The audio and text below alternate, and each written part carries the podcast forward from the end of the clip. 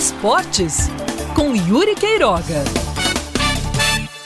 Vamos falar um pouco de futebol nacional, mas não vou me ater exclusivamente às quatro linhas. A pauta de hoje é o jogo entre Grêmio e Flamengo, vitória do Rubro Negro por 4 a 2 fora de casa e permanência na briga pelo título brasileiro. Vitória convincente? Não, pelo menos não para os flamenguistas. E quando o assunto é o trabalho de Rogério Ceni, aí é que os questionamentos aumentam. Já tem quem fale que Rogério é treinador de time pequeno, que não é para o nível do Flamengo.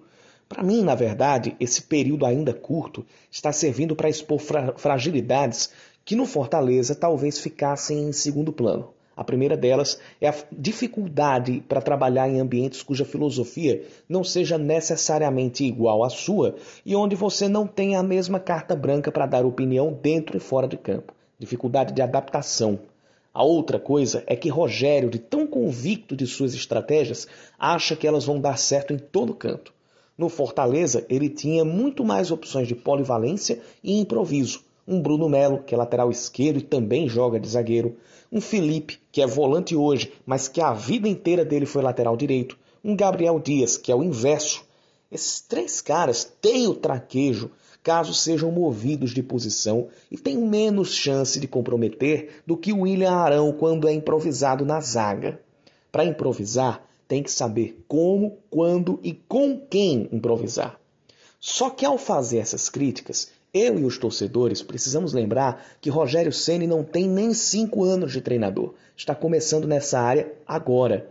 E ninguém nasce experiente. Como disse Abel Ferreira, técnico do Palmeiras, logo após perder para o River Plate e quase deixar escapar uma vaga certa na final da Libertadores, só se ganha experiência assim. Mas o trabalho só fica completo se o treinador perceber que está errando, tirar as devidas lições e não permanecer no erro.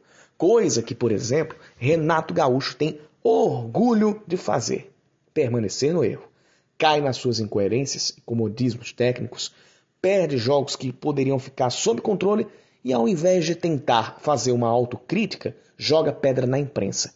E agora deu até para fazer a ameaça, como ele disse na última coletiva. Dizer que jornalista vai ter que se acertar com a torcida? Que parte da torcida? Aqui ele quer insuflar para ser violenta? porque a grande maioria não vai agir assim. Pode até criticar a imprensa, que erra e exagera em alguns momentos, mas insinuar intimidação e violência é boçalidade demais. Estes dois exemplos que citei, de Rogério Ceni e de Renato Gaúcho, convergem para a frase que fecha essa coluna de hoje. Aprender com os erros que todos nós cometemos é o melhor caminho para evitar que tenhamos orgulho de ser babacas.